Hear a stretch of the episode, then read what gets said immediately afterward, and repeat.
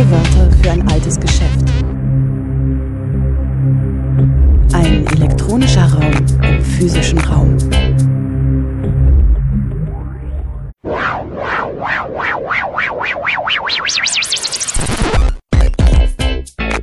Playback. Willkommen zu O-Ton Playback bei Radio Dreieckland. Heute Scharlatan, Neonazi und Aluhut, Verschwörungsideologie und Esoterik in Zeiten von Corona. Die Proteste der Querdenkerinnen werden von vielen Menschen unterstützt, die der Esoterik anhängen. Das ist kein Zufall. Wer glaubt, dass unser Leben von höheren Mächten abhängt, dass nur Eingeweihte den großen Durchblick haben, Krankheiten aus schlechtem Karma resultieren oder Zuckerkügelchen helfen, wenn es im Bauch zwickt, der ist reif für die Verschwörungsideologien. Ihr hört den Mitschnitt einer Veranstaltung vom 19. März 2021, der online im Rahmen der Internationalen Wochen gegen Rassismus stattfand. Es sprach Peter Bierl. Er ist freier Journalist. Von ihm ist 2021 der Essay Die Legende von den Schrippenziehern, Verschwörungsdenken im Zeitalter des Wassermanns erschienen. Ich glaube, das Thema an sich äh, ist natürlich jetzt durch diese Querdenker ähm, in der Öffentlichkeit äh, sehr breit diskutiert worden in den äh, letzten zwölf Monaten, ist aber natürlich im Prinzip nichts Neues. Es gab schon mal so einen Schub äh, an, an Diskussion nach der Vereidigung von Donald Trump, wo die Frage aufkam, wie viele Leute waren denn nun bei der Inauguration mit dabei und ähm, da dieser Begriff der alternativen Wahrheiten äh, geprägt worden ist. Für die ähm, antifaschistische Linke ist das Thema ähm, schon älter. Im Grunde genommen warnen wir seit Jahren vor der Gefahr, die von solchen Geschwurbel ausgeht, vor allem weil es auch im Regelfall mit Antisemitismus verbunden ist und diese Ideologie durchaus mörderische Konsequenzen hat, wie eine Reihe von Anschlägen gezeigt hat, wie in Hanau vor ziemlich fast ähm, etwas mehr als einem Jahr, aber auch in Halle, in Christchurch oder Oslo. Und eines der großen Probleme ist, dass der staatliche Repressionsapparat die Gefahr von rechts nicht ernst nimmt. Und wir wissen auch in Deutschland, dass gerade dieser Apparat durchsetzt ist von rechten Netzwerken. Und so kann es kommen, dass Nazis und Neonazis seit Jahrzehnten in diesem Land eine Blutspur ziehen. Welche Wucht das Verschwörungsgeschwurbel entfalten kann, hat sich auch gezeigt, als ein Mob aus Nazis, Antisemiten, Esoterikern und Normalbürgern angefeuert von konservativen Politikern und Medien, das Kapitol in Washington gestürmt hat. Wie in Berlin am Reichstag im August stieß der Mob auf wenig Widerstand durch die Polizei. Das finde ich schon bemerkenswert, wenn man sich vor Augen hält, dass jede linke bis linksradikale Demonstration hierzulande, aber auch in Frankreich oder in den USA oft scharf reglementiert wird, häufig als Wanderkessel stattfindet und bei geringsten Anlässen und Vorwänden mit Gewalt auseinandergejagt wird. Ähm, überraschend ist es wahrscheinlich nicht, denn für den staatlichen Repressionsapparat steht der Feind traditionell links. Und das hat auch insofern seine Berechtigung, als Nazis so wenig wie Esoterikerinnen und Wutbürger die Herrschaft von Staat und Kapital herausfordern. Bemerkenswert an den Querdenker-Demonstrationen wiederum ist, dass es sich eben nicht um eine genuin rechte Bewegung handelt, sondern vielmehr eine heterogene Masse, in der sich allerdings Nazis wie die Fische im Wasser bewegen können und die Funktion einer Sturmtruppe übernehmen, wie etwa bei der Kundgebung in Leipzig im November zu sehen war.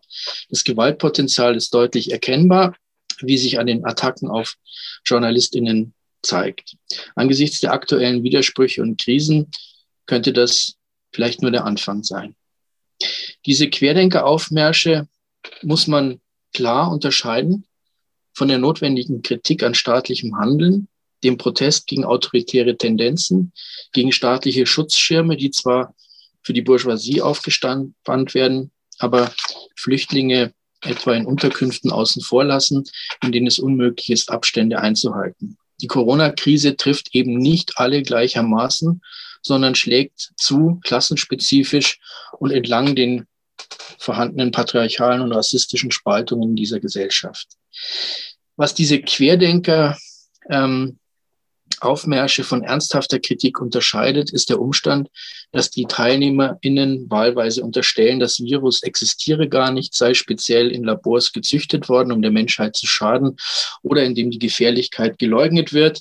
Behauptet wird, es sei ein Vorwand, um eine Tyrannei zu errichten. Viele von den WortführerInnen sind dem bürgerlich-libertären, aber auch dem, ich nenne es immer bauchlinken Spektrum zuzuordnen, wie etwa Anselm Lenz, der die erste sogenannte Hygienedemonstration in Berlin organisiert hat und dessen Gruppe von einem Zusammenbruch des Finanzmarktkapitalismus schwadroniert, weswegen die Regierung nun eine Diktatur einrichten wolle. Ähm, wer sich die Gewinnzahlen etwa von Daimler-Benz anschaut, der wird äh, feststellen, dass das natürlich Hanebüchner Unfug ist. Ähm, es zeigt sich auch in dieser Krise wiederum, dass es natürlich, wie das unter kapitalistischen Verhältnissen nicht anders sein kann, die einen profitieren und die anderen verlieren. Verschwörungstheorien und Fake News sind aber weder eine exklusive Waffe der Rechten noch das Privileg von Dumpfbacken, die sich Aluhüte aufsetzen. Sie gehören seit jeher zum Handwerkszeug im politischen Geschäft. Es gibt sie auch von liberaler und linker Seite. Sie werden von etablierten Medien und staatlichen Stellen verbreitet. Und jeder funktionierende Staat hält sich zum Zweck der Desinformation wie auch der verdeckten Operationen einen Geheimdienst. Wir werden heute Abend nicht klären können, ähm, wer alles in die Ermordung von Kennedy verwickelt war und wo und in welcher Verkleidung sich Elvis Presley herumtreibt. Ich werde vielmehr versuchen, sehr, sehr knapp einen analytisch-kritischen Zugang zu diesem Phänomen zu finden, das in politischen Auseinandersetzungen in der Vergangenheit und in der Gegenwart so große Bedeutung hat. Ich werde dazu am Anfang ein paar Definitionen und Unterscheidungen vorstellen, dann einen kurzen historischen Überblick geben, mich mit aktuellen Verschwörungsmythen beschäftigen, mit einigen und zum Schluss ein paar Überlegungen zu deren Attraktivität anstellen. Das alles ist ein sehr, sehr weites Feld. Ich ähm, kann manches in dem Vortrag nur anreißen. Ähm, wir können das eine oder andere sicher in der Diskussion noch nachholen, so ganz nach eurem, eurer Bedarfslage auch. Ähm, und ansonsten verweise ich noch auf diese kleine Broschüre im Maro Verlag, die eben von mir zu dem Thema erschienen ist.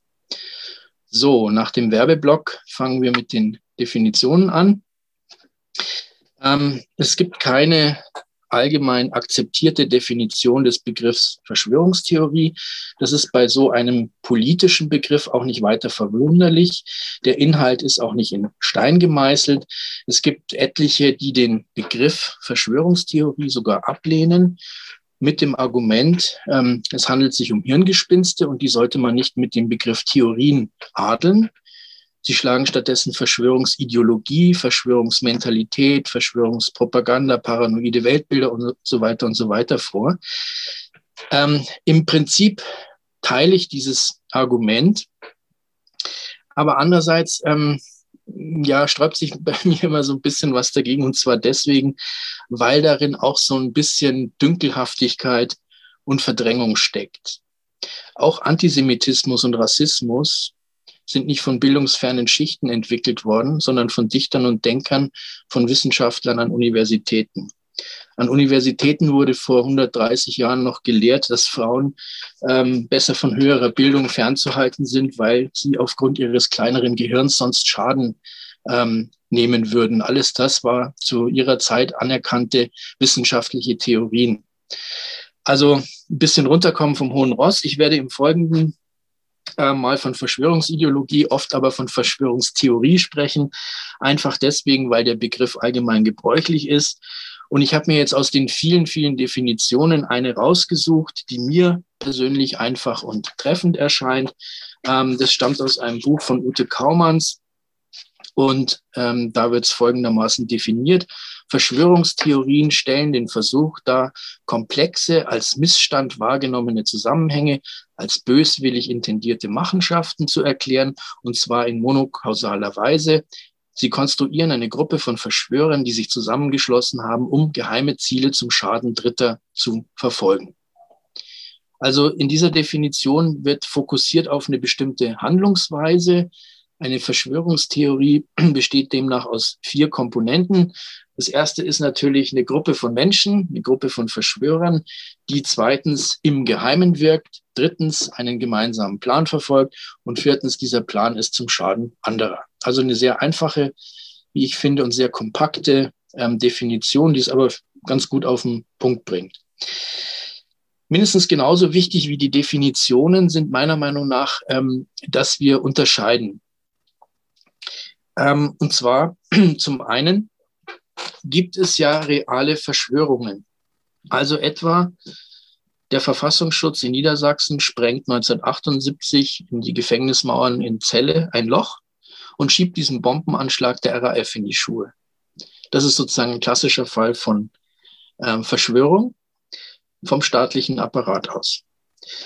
Also reale Verschwörung so als erste Kategorie. Zweitens gibt es sogenannte Verschwörungsfiktionen zum Zweck der Unterhaltung. Das bekannteste ist wahrscheinlich die ähm, Illuminatus-Geschichte von Dan Brown, die mit ähm, Tom Hanks ja auch verfilmt äh, worden ist und immer wieder mal im Fernsehen zu sehen ist. Illuminati, wo die Illuminaten so, also als die äh, Lieblingsverschwörungsgruppe aller Verschwörungsideologen ähm, eine wichtige Rolle spielt. Also die Verschwörungsfiktion. Dann gibt's noch die sozusagen echte Verschwörungstheorie, nämlich die Verschwörungstheorie als Arbeitshypothese. Also als Hypothese, die bewiesen oder widerlegt werden kann. Beispielsweise die Frage, welche Kontakte hatte Donald Trump zur russischen Regierung vor seiner Wahl 2016 und in welcher Weise hat die russische Regierung eventuell den Wahlkampf in den USA beeinflusst. Das ist sozusagen eine Hypothese über eine Verschwörung. Und jetzt kommen wir schon äh, etwas näher an den heutigen Abend und das Thema, nämlich ein diffuser Verschwörungsglaube, ein allgemeines Misstrauen, spezifische ähm, Ängste, Vorstellungen von geheimen Machenschaften bestimmter Gruppen oder auch des staatlichen Apparates. Das ist so ein diffuser Verschwörungsglaube, ähm, der sicher auch der Boden ist, auf dem dann die fiktiven Verschwörungstheorien, äh, das ist so das Thema des heutigen Abends, äh, dann auch aufsetzen können. Diese Unterscheidung, die ich jetzt hier gemacht habe, ist natürlich eine analytische und ist in der Realität nicht trennscharf. Und oft ist es so, dass ähm, literarische Produkte, etwa die Illuminatus-Trilogie, ähm, die so um 1970 rum rauskam und ein Bestseller war, ähm, dem Glauben an Verschwörungstheorien ähm, anheizt, auch wenn das von den Autorinnen und Autoren gar nicht beabsichtigt ist. Also äh, man sollte diese Unterscheidungen im Kopf haben auf der einen Seite und zum anderen aber auch wissen, ähm, dass das ähm, ineinander übergehen kann. So, jetzt kommt der kurze historische Rückblick. Ich fange mal an mit der Verschwörung des Catilina die vielleicht alle diejenigen von euch, die länger Lateinunterricht ähm, hatten, irgendwann mal auch kennengelernt haben ganz berühmter Fall, wobei schon da nicht klar ist, was wahr und was falsch ist, weil sich nämlich die Überlieferung in erster Linie auf die Darstellung eines der Hauptbeteiligten, nämlich Ciceros, stützt. Und der hatte allen Grund, ähm, sein eigenes Handeln im besten Licht erscheinen zu lassen, weil er selber als Konsul sich darüber hinweggesetzt hat, dass die Angeklagten als römische Bürger eigentlich einen Prozess ähm, hätten bekommen müssen und stattdessen wurden sie sofort hingerichtet. Also das ist so ähm, als Beispiel für eigentlich einen Fall, wo man nicht so im, im, bis heute nicht so genau weiß, im, ähm, wo fängt die Verschwörung an und wo hört die Verschwörungsideologie auf. Also für dieses äh, Verschwimmen von, von Fake und, und Realität. Ähm, ganz wichtig in der europäischen Geschichte ist die Reformation, ähm, in der von katholischer und protestantischer Seite man sich wechselseitig ähm, vorgeworfen hat, Verschwörungen zu begehen, meistens die jeweilige religiöse Minderheit mit ausländischen Mächten gegen die eigene Regierung. Ähm, auch da ist es wieder so, dass der Übergang zwischen ähm, Fake News und Realität äh, verschwimmt, weil nun tatsächlich ähm, die jeweiligen Minderheiten oft mit äh, ausländischen Mächten paktierten, die französischen Hugenotten mit äh, England und den Niederlanden und umgekehrt die ähm, englische katholische Min äh, Minderheit ähm, mit französischen und spanischen Kräften. Die berühmteste Geschichte ist wahrscheinlich der Popish Plot äh, mit Guy Fawkes, ähm, der beabsichtigt hatte, mit einigen Mitverschwörern in Westminster den König und das Parlament in die Luft zu sprengen. Ähm, diese Vorstellung einer katholischen Verschwörung hält sich ähm, vor allen Dingen in den USA als einem überwiegend protestantisch ähm, geprägten Land bis ins späte 19. Jahrhundert. Ähm, die andere wichtige ähm, ähm, Komponente oder Bündel von Verschwörungstheorien bezieht sich auf die Freimaurer, die insbesondere als Drahtzieher der Französischen Revolution von 1789 angesehen äh, wurden. Das war so eine Verschwörungstheorie, die sich europaweit ähm, ausgebreitet hat. Ähm, und sehr schnell gab es diese antisemitische Weiterung ähm, dass gesagt wurde, die Freimaurer sind aber nur die Werkzeuge der Juden und eigentlich ist äh, die gesamte Revolution etwas, was äh, von jüdischen Drahtziehern ähm, ausgelöst wurde. Eine ganz wichtige Rolle spielt der sogenannte Illuminatenbund, ähm, der in Ingolstadt entstanden ist, eigentlich ähm, vergleichsweise unbedeutend nach acht Jahren vom bayerischen Kurfürsten verboten wegen staatszersetzender Betätigung, vermeintlich oder real. Ähm, und der bis heute so der Lieblingsverschwörungs, ähm, Lieblingsverschwörungskreis für Verschwörungsideologen ist. Eine ganz wichtige Rolle bei Verschwörungsideologien spielt der Antisemitismus. Die wirkmächtigsten Verschwörungsmythen sind antisemitisch grundiert.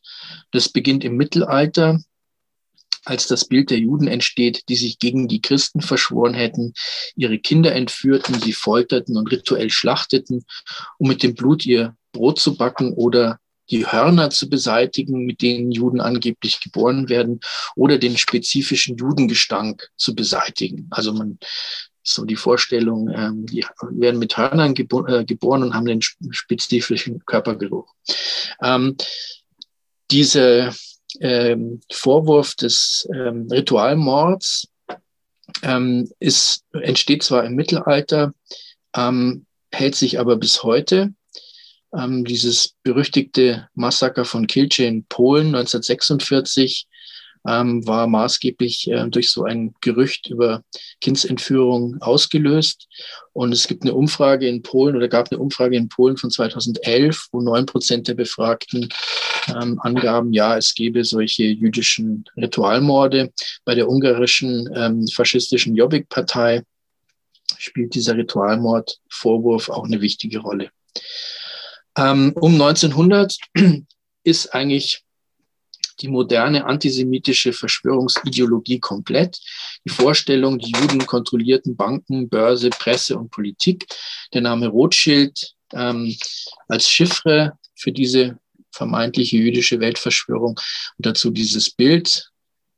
Ähm, also Rothschild, der die Welt in seinen äh, Klauen hält. Auch die Vorstellung vom schaffenden versus raffendes Kapital ähm, gehört da dazu. Also die Vorstellung, es gibt sozusagen einen guten Kapitalismus, das sind die fleißigen Unternehmer, ähm, der fleißige Mittelstand und das raffende Kapital, Banken und Börse, die von den Juden kontrolliert werden. Diese Parole taucht in Deutschland in den 1870er Jahren auf im Kontext ähm, des Gründerkrachs, der Wirtschaftskrise und wird dann für die Nationalsozialisten eine wichtige Parole sein. Ähm, eine ganz wichtige Rolle spielen die Protokolle der Weisen von Zion, die von der zaristischen Geheimpolizei fabriziert werden, in Russland dann vor der ersten Revolution schon verbreitet werden, dort in den Auseinandersetzungen immer eine große Rolle spielen und von den konterrevolutionären Kräften äh, verteilt und verbreitet werden in hoher Auflage. Und im Gefolge nach diesen, nach der Oktoberrevolution und den Bürgerkriegen und den ausländischen Interventionen äh, in die Sowjetunion werden diese Protokolle sowohl nach Westeuropa als auch nach ähm, Japan gebracht und in die einzelnen Sprachen übersetzt. Ähm, bis heute spielen diese Protokolle eine wichtige Rolle, ähm, greifen immer wieder Verschwörungsideologen darauf zurück, wobei ähm, auch die Verbreitung in islamisch geprägten Ländern eine ganz wichtige Rolle spielt. Ähm, Saudi-Arabien gilt zumindest in der Sekundärliteratur als einer der Haupt Hauptexporteure ähm, von Ausgaben der Protokolle und in der Hamas-Charta ähm, wird explizit darauf Bezug genommen. Jetzt ähm, ist ein ganz wichtiger Aspekt, dass im 20. Jahrhundert ähm, eine neue Variante der Verschwörungsideologie auftaucht. Und zwar ist bis dahin ähm, der Modus der Erklärung eigentlich der, zu sagen, es gibt einzelne Gruppen von Verschwörern, die sich gegen den Staat richten. Und nun taucht als neue Vorstellung auf oder wird auch ähm, populärer die Vorstellung, dass der Staat selber sich gegen die Gesellschaft, gegen seine Bürger verschworen hat. Ähm, das ist eine ähm, Auffassung, die vor allen Dingen in den USA in den 30er Jahren auftaucht, ähm, wo man ähm, dem Präsidenten Roosevelt und seine New Deal-Politik unterstellt, es sei eigentlich eine Verschwörung, um insgeheim in den USA den Sozialismus einzuführen. Setzt sich dann fort in der Verschwörungstheorie der Überfall der Japaner auf ähm, die amerikanische Flotte in Pearl Harbor sei der amerikanischen Regierung schon bekannt gewesen. Und ähm, die hätte sich aber nicht dagegen, hätte da nichts dagegen getan, um die ähm, amerikanische Bevölkerung mit in den Krieg zu ziehen. Auch diese Legenden um die Ermordung von Kennedy, die ganzen UFO- und Alien-Geschichten, die Behauptung, die Mondlandung ähm, sei gefaked oder es gebe schon längst eine zionistische New World Order über die UNO, ähm, über die Vorstellung, eigentlich würden wir von Echsen beherrscht, die sich aber in Menschengestalt äh, kleiden. Auch die, die 9-11-Verschwörungstheorien äh, folgen alle diesem Muster. Also der Staat ist in der, ähm, wird von Verschwörern kontrolliert oder ist nur noch ein Werkzeug dieser Verschwörer, um gegen die Bevölkerung etwas durchzusetzen. Das passt natürlich sehr gut ähm, zur Strategie der sogenannten neuen Rechten, deren europäischer Chefideologe Alain de Benoit ähm, immer wieder betont, nicht der Klassenkampf sei die wesentliche Konfliktlinie, sondern der Kampf zwischen dem Volk und der globalistischen internationalen Elite. Also hinter dieser Chiffre von der globalistischen Elite kann man unschwer ähm, auch eine antisemitische Weiterung äh, sehen.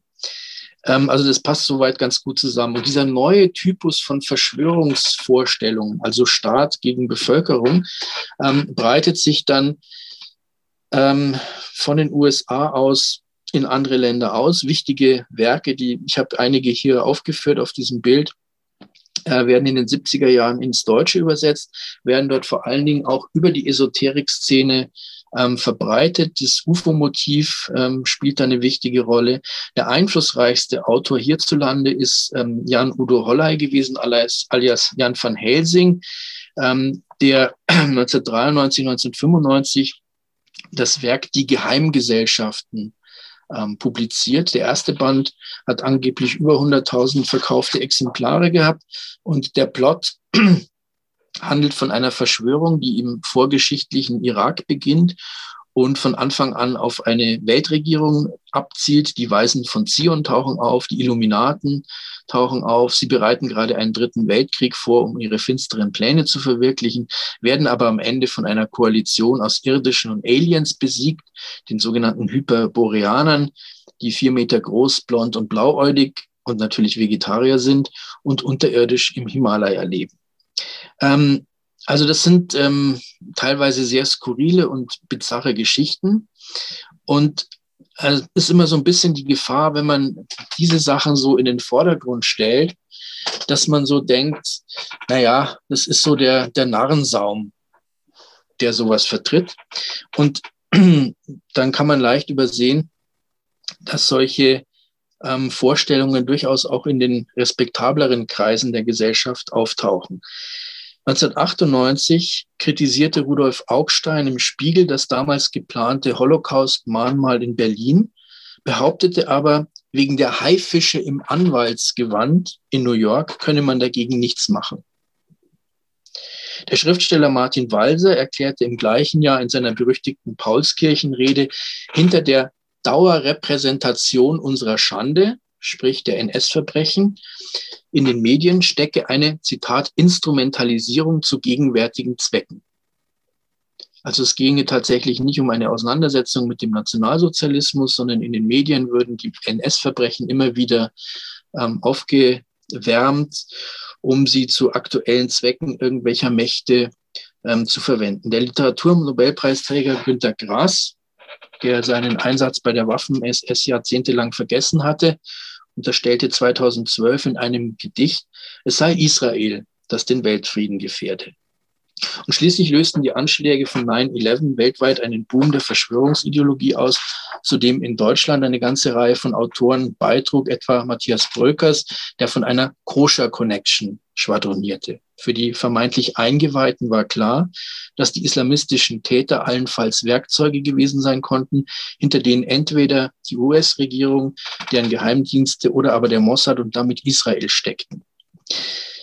Ähm, anderes Kapitel ist, und da sehen wir jetzt eben auch, ähm, dass es eben keinesfalls nur ähm, in der rechten Szene oder in der Esoterik-Szene solche Vorstellungen gibt. 2005 eröffnete der damalige SPD-Vorsitzende Franz Müntefering die Heuschreckendebatte.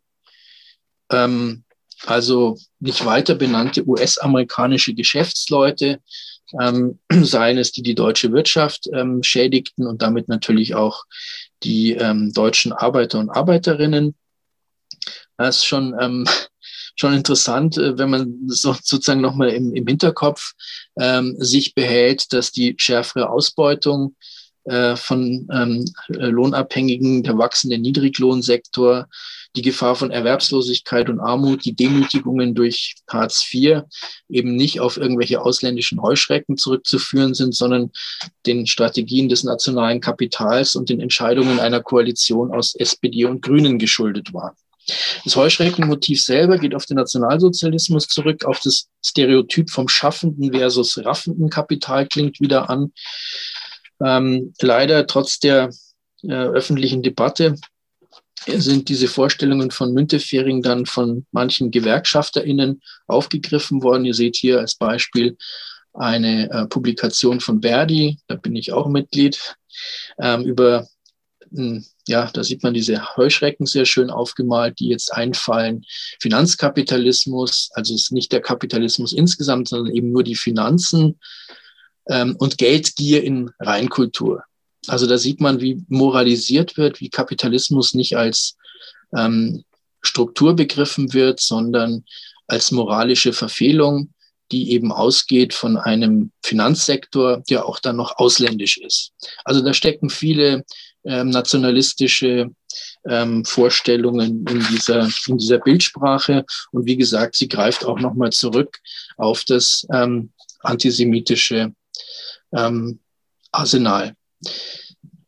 Auch sehr deutlich wird der Zusammenhang von, naja, soll man überhaupt das noch Kapitalismuskritik nennen? Ich weiß nicht.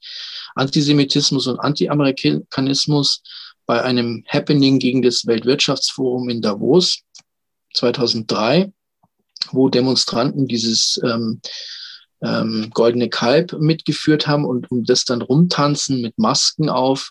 Hier links ist eine Maske von Ariel Sharon, dem damaligen israelischen Ministerpräsidenten, und hier im Vordergrund eine Maske von Donald Rumsfeld, dem damaligen amerikanischen Verteidigungsminister, und der hat dann auch noch den gelben äh, ähm, Judenstern ähm, auf der Brust. Ähm, also insgesamt eine sehr deutlich antisemitische Inszenierung. Ähm, diese neue Variante der Verschwörungsideologie, also der Staat als Akteur oder auch die, ähm, die Konzerne und die Banken als die eigentlichen Akteure, die den Staat wie eine Marionette äh, bedienen, ähm, bot natürlich auch denjenigen Strömungen in der Linken Anknüpfungspunkte, die Herrschaft und Ausbeutung eben nicht als strukturelle Mechanismen verstehen, die Kapital und Staat nicht als Momente einer Totalität sehen, sondern personalisieren, moralisch bewerten oder als Defekte und Auswüchse missverstehen. Der Neofaschismus, wie gesagt, beutet diese Variante aus im Sinne des Gegensatzes, des scheinbaren Gegensatzes von Volk versus globalistische Idee aus. Ähm, kennzeichnend für die neue Rechte und auch für die erfolgreicheren Parteien der Rechten in Europa ist, ähm, Antisemitismus und Rassismus nicht offen vor sich herzutragen, sondern im Regelfall Chiffren und Codes zu verwenden. In Deutschland und Europa dient auch der Anti-Amerikanismus immer wieder als Vehikel.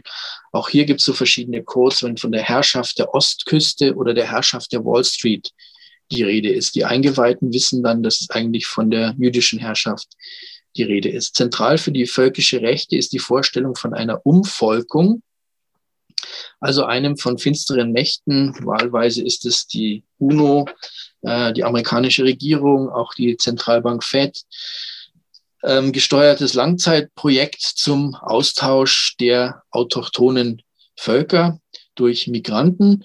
Ähm, da gibt es eine lange ähm, Reihe von Autorinnen und Autoren, die das in der Rechten vorbereitet haben, angefangen von diesem ähm, Roman Herlager der ähm, Heiligen von Raspail 1973, dann ganz wichtig ähm, das Buch von Renaud Camus, einem französischen Autor, Le Grand Remplacement 2010. Das ist eben die große Umvolkung und das wird dann eben aufgegriffen von verschiedenen ähm, rechten Ideologen in Deutschland, er spielt eine wichtige Rolle. Ähm, den äh, narzisstischen Massenmörder Breivik äh, in Oslo und ähm, auch bei diversen anderen Anschlägen. Ein interessanter Punkt ist nun, dass ähm, bei dem Neonazi-Aufmarsch in Charlottesville in den USA die Teilnehmer skandierten, Jews will not replace us. Das verweist auf das, was eigentlich immer gemeint ist. Also die klügeren ähm, Rechten lassen da eine Leerstelle, sagen nicht genau, wer der eigentliche Drahtzieher ist, während die ähm, Nazis das ganz offen benennen. Der antisemitische Gehalt der Umvolkungslegende wird ähm, wie auch bei dieser Demonstration und mit diesem Slogan ganz offen ausgesprochen. Bei anderen ist es verdeckt. Ein Beispiel, ein Zitat von Björn Höcke, ähm, der 2015 gesagt hat, vielleicht, vielleicht würden die Flüchtlinge als Migrationswaffe eingesetzt werden, um etwas zu erreichen, was die Destabilisierung Europas genannt werden kann. Zitat Ende. Über die Rolle von Kanzlerin Merkel könne er nur Vermutungen anstellen. Entweder habe sie den Verstand verloren oder aber, jetzt wieder Zitat, und die zweite Möglichkeit ist, das ist so unglaublich, wenn es so wäre, aber es ist tatsächlich eine realistische Möglichkeit in meinen Augen. Die zweite Möglichkeit ist, dass sie einen großen, großen geopolitischen Plan eingeweiht ist und diesen willentlich durchführt. Also hier sehr, sehr vorsichtig. Eine zweite Möglichkeit, die man sich kaum vorstellen kann, aber die irgendwie doch auch realistisch ist, dass es da eigentlich um einen großen geopolitischen Plan geht ähm, und sie da als Werkzeug fungiert, die den umsetzt. Neben dieser Umvolkungslegende und der ähm, Annahme, dass ähm, Soros hinter allen möglichen ähm, Ungemach auf diesem Planeten ähm, steht. Ich habe hier mal ein paar Sachen aufgeführt, wo das immer wieder auftaucht. Hier seht ihr auch ein Bild von der Querdenker-Demonstration in München letztes Jahr, wo er auch benannt wird. Ähm, ist der nächste große oder die nächste große ähm, Verschwörungslegende der ähm, Rechten die Leugnung des Klimawandels beziehungsweise des menschengemachten Anteils daran. In Deutschland ist es vor allem das sogenannte Europäische Institut für Klima und Energie, ähm, das verbreitet, aber auch die Zeitschrift Kompakt und ähm, die AfD verbunden mit Attacken auf die Grünen, aber vor allem auch auf ähm, Greta Thunberg und äh, Fridays for Future, in denen eine Verschwörung ähm, unterstellt wird oder zumindest Hysterie. Ähm, diese ver häufige Verwendung ähm, des Ausdrucks Hysterie gegenüber Greta Thunberg verweist auch nochmal auf ein ganz klar sexistisches ähm, Motiv. Ähm, was verschiedene Spektren vereint, und zwar sowohl rechte als auch linke Spektren vereint, ist die Vorstellung einer Fremdherrschaft, einer Unterdrückung des deutschen Volkes und seiner Souveränität. Und diese Vorstellung, ähm, auch die lässt sich natürlich wieder antisemitisch aufladen und zuspitzen, wie etwa in diesem, glaube ich, inzwischen einigermaßen bekannten Song von Naidu, ähm, Raus aus dem Reichstag, wo er von Baron Totschild ähm, äh, spricht, was natürlich eine Verballhornung von ähm, Rothschild ist. Wie gesagt, eine wichtige Rolle spielt die Zeitschrift ähm, Kompakt von Jürgen Elsässer, wo Verschwörungsvorstellungen in allen möglichen ähm, Variationen ein ganz zentraler Inhalt sind. Ähm, hier auch nochmal sozusagen getoppt durch den Titel Macron als ähm, Rothschilds Präsident.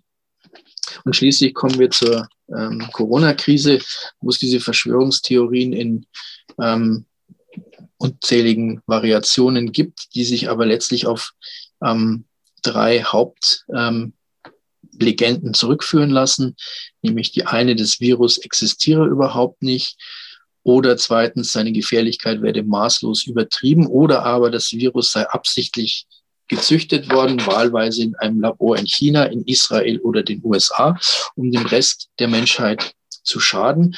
Alle diese ähm, Varianten der Corona-Verschwörung unterstellen, jemand habe diese Krise absichtsvoll inszeniert, versetze die Menschheit in Angst und Schrecken, um davon zu profitieren. Ähm, wahlweise sind es dann die Virologen oder medizinische Institute, die äh, um Macht und Einfluss ringen, Geld und Stellen oder aber Regierungen, die hinter den Kulissen eine Corona-Diktatur aufrichten wollen. Und im Umfeld von Anselm Lenz ist immer wieder die Rede von einem eigentlich faschistischen Regime. Ja, es gibt bestimmte Tendenzen. Das Geschäft mit Impfstoffen und Medikamenten, autoritäre Entwicklungen wie etwa in Ungarn. Aber alles das hat mit den Mechanismen von Krisenbewältigungen und Machtkämpfen in einer konkurrenzbasierten Gesellschaft zu tun und nichts mit einer Verschwörung. Es gibt keine Belege für diese Machenschaften von Personen wie Bill Gates. Vor allem ist es unsinnig anzunehmen, dass nahezu alle Regierungen dieser Welt, vom Neofaschisten Orban über liberale Regierungen des Westens bis hin zur kommunistischen Partei Chinas, nach einer Pfeife tanzen würden, dafür die Kapitalverwertung zumindest zeitweise und teilweise einschränken, Wirtschaftskrisen riskieren und damit auch soziale und politische Verwerfungen und Machtverluste intern und in der internationalen Staatenkonkurrenz. Der organisierte Neofaschismus von der AfD bis zur Neonazi-Partei Dritter Weg hat zu den Corona-Aufmärschen ein instrumentelles Verhältnis. Ähm, man muss immer daran erinnern, dass ähm, aus diesem Spektrum zunächst im Februar, März eigentlich die Forderung kommt nach wesentlich härteren äh, Maßnahmen des Staates, um die Pandemie ähm, zu verhindern und dann erst ein Umschwenken stattfindet. Für die Rechten ist die Unzufriedenheit, die massenhafte Unzufriedenheit interessant, ähm, weil sie denken, sie können da andocken, sie können da äh, neues Potenzial gewinnen. Ähm, und die Frage, nach dem Virus und seine Gefährlichkeit ist da zweitrangig. Ähm, inhaltliche Überschneidungen in dieses Querdenkerspektrum, die es möglich erscheinen lassen, dort neue Anhänger und Anhängerinnen zu gewinnen, sind da wesentlich wichtiger.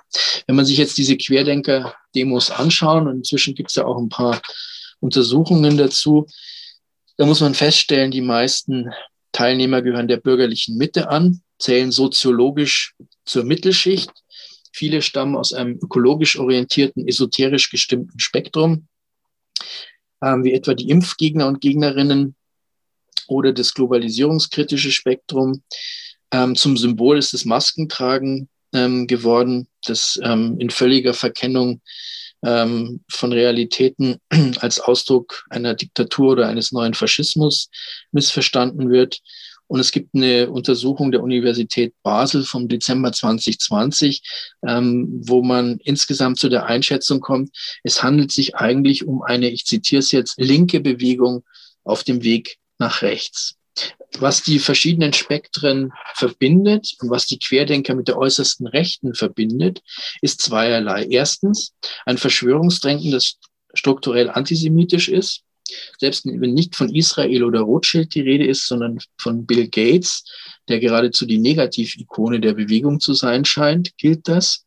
Da darf man sich nicht täuschen lassen. Gates der mächtige und reiche Mann, der die Strippen im Hintergrund zieht, ist eine Chiffre, ist eine Form der Umwegkommunikation, ähm, wie man das in der Forschung nennt. Es ist eine Personalisierung, die einem strukturellen Antisemitismus entspricht.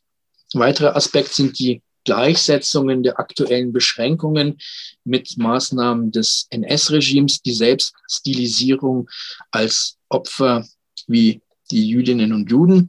Damit wird zwar im Unterschied zur extremen Rechten die Shoah nicht geleugnet oder gar gefeiert, aber die Schwere der deutschen Verbrechen durch Gleichsetzung, Impfen als Massenmord, Impfen macht frei, ähm, wie die Parolen so lauten, relativiert.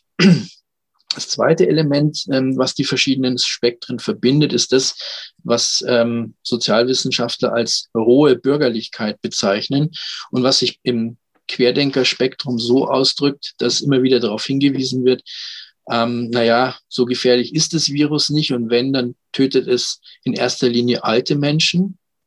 Da schwingt immer schon so ein Nur mit und ähm, was auf eine meiner Meinung nach sozialdarwinistische Komponente verweist, die auch durchaus anschlussfähig in die gesellschaftliche Mitte ist.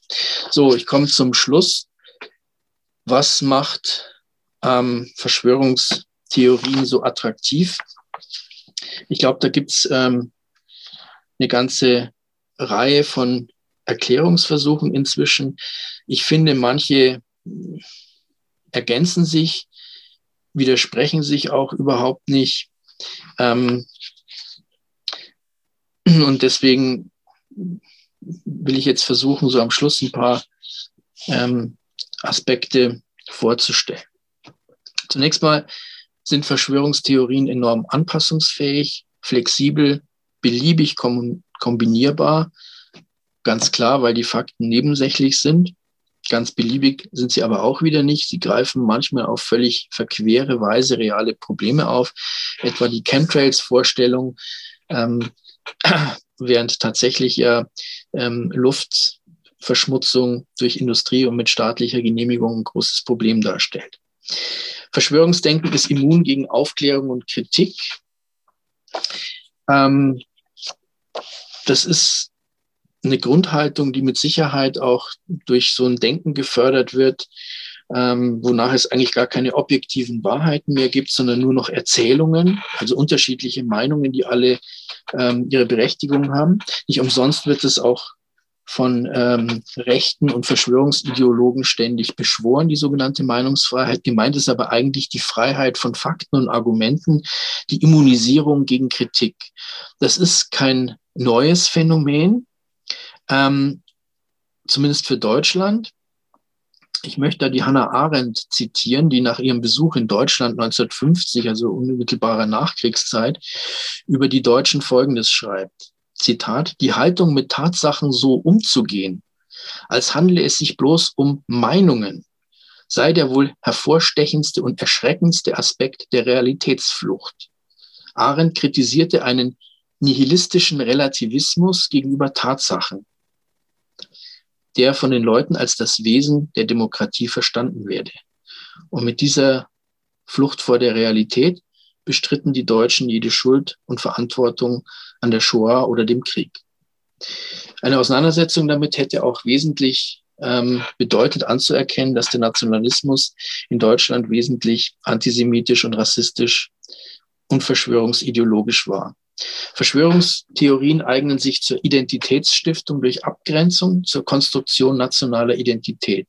Die Nation ist zwar ein ideologisches Phänomen einerseits, aber andererseits zugleich eine Realität als die Zugehörigkeit zu einem Nationalstaat in den reichen Ländern des globalen Nordens einen exklusiven und privilegierten Zugang zu Ressourcen verspricht, wenn gleich oft nicht einlöst. In der plattesten Variante kommt das zum Ausdruck, wenn Nazis Arbeitsplätze nur für Deutsche fordern.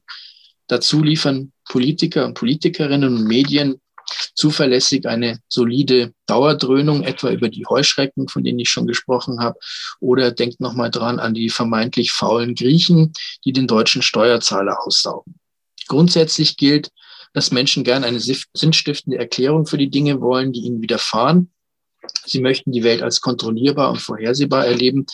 Und eine Verschwörung anzunehmen kann manchmal befriedigender sein, als von Zufällen auszugehen. Sie kann aber auch als Entschuldigung für, für Dinge äh, herangezogen werden oder als Ausrede. Dazu kommt der ideelle Gewinn für die Anhänger und Anhängerinnen solcher äh, Verschwörungstheorien, ähnlich wie bei esoterischen Lehren, die darin besteht, dass sich die ähm, Anhänger und Anhängerinnen der Masse der Unwissenden überlegen fühlen können, als geistige Elite, als die letzten Freiheitskämpferinnen gegenüber den Schlafschafen, wie es so schön heißt. Anhänger und Anhängerinnen von Verschwörungstheorien glauben, dass wir alles erklären können, wenn wir die schlichte Frage stellen, wem nützt es? Die Personalisierung ist ein wesentliches Element.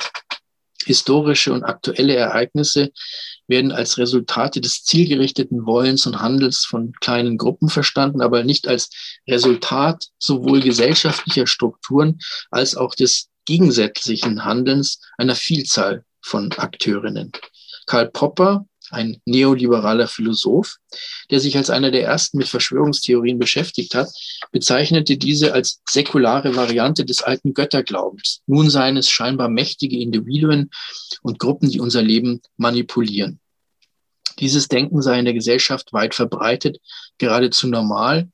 Und er kritisiert damals äh, die Geschichtswissenschaft, ähm, die die Abläufe so darstellt, als sei alles ähm, aus dem Wirken großer Männer und Feldherren und Politiker hervorgegangen. Heute würden wir auch noch Frauen ergänzen.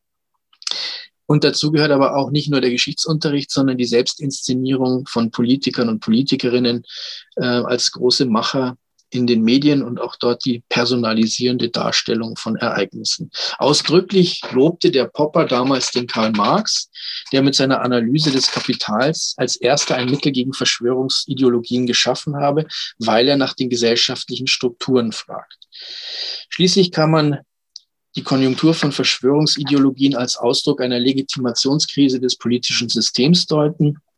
Ein Indiz dafür ist der Wandel der Stoßrichtung, also die Vorstellung, der Staat selber habe sich gegen ähm, die Bevölkerung verschworen. Auch das Gefühl, Einfluss, äh, Opfer mächtiger Einflüsse zu sein, ist ja nicht völlig falsch weil unser Leben tatsächlich von Faktoren abhängig ist, die der Einzelne nicht kontrolliert und die schwer zu greifen sind.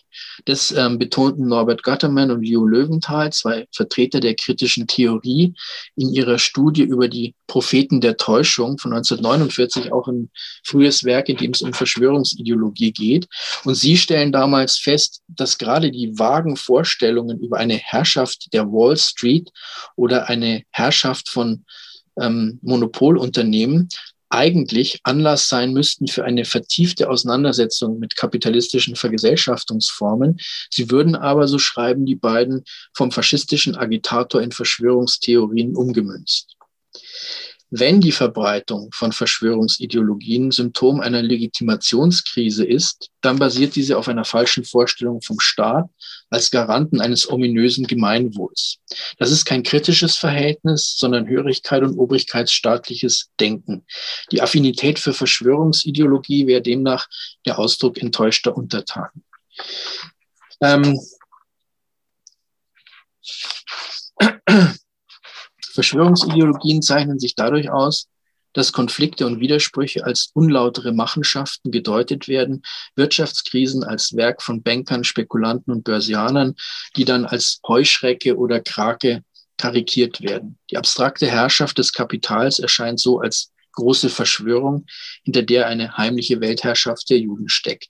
Hinzu kommt, dass die Alltagserfahrung besagt, alle Handlungen sind zielgerichtet. Es gibt vergleichsweise einfache Ketten von Ursache und Wirkung, aber diese Alltagserfahrung lässt sich nicht auf gesellschaftliche Verhältnisse übertragen. Die Möglichkeiten von Menschen Einfluss zu nehmen sind unterschiedlich, sehr unterschiedlich, je nach ihrer Klassenlage. Andererseits gilt grundsätzlich, dass die Gesellschaft, in der wir leben, eben nicht das Ergebnis geplanten zielgerichteten Handelns sein kann. Unsere Gesellschaft ist menschengemacht einerseits und wird von Menschen jeden Tag reproduziert. Der Zusammenhang wird jedoch vermittelt über anonyme Konkurrenz- und Tauschbeziehungen. Darauf zielt der Marxische Begriff der Entfremdung und später sein Fetischbegriff. Die Grundstruktur der Kapitalverwertung, Konkurrenz, Markt, Lohnarbeit, wir können ergänzen Staat und Nation, Weltmarkt und internationale Konkurrenz wird von den meisten nicht hinterfragt. Die Ursachen für negative Folgen, für als chaotisch und widersprüchlich bedrohlich erscheinende Verhältnisse werden als Auswüchse angeprangert, werden personalisiert. Frappierend sind die Parallelen zwischen der Klima- und der Corona-Krise.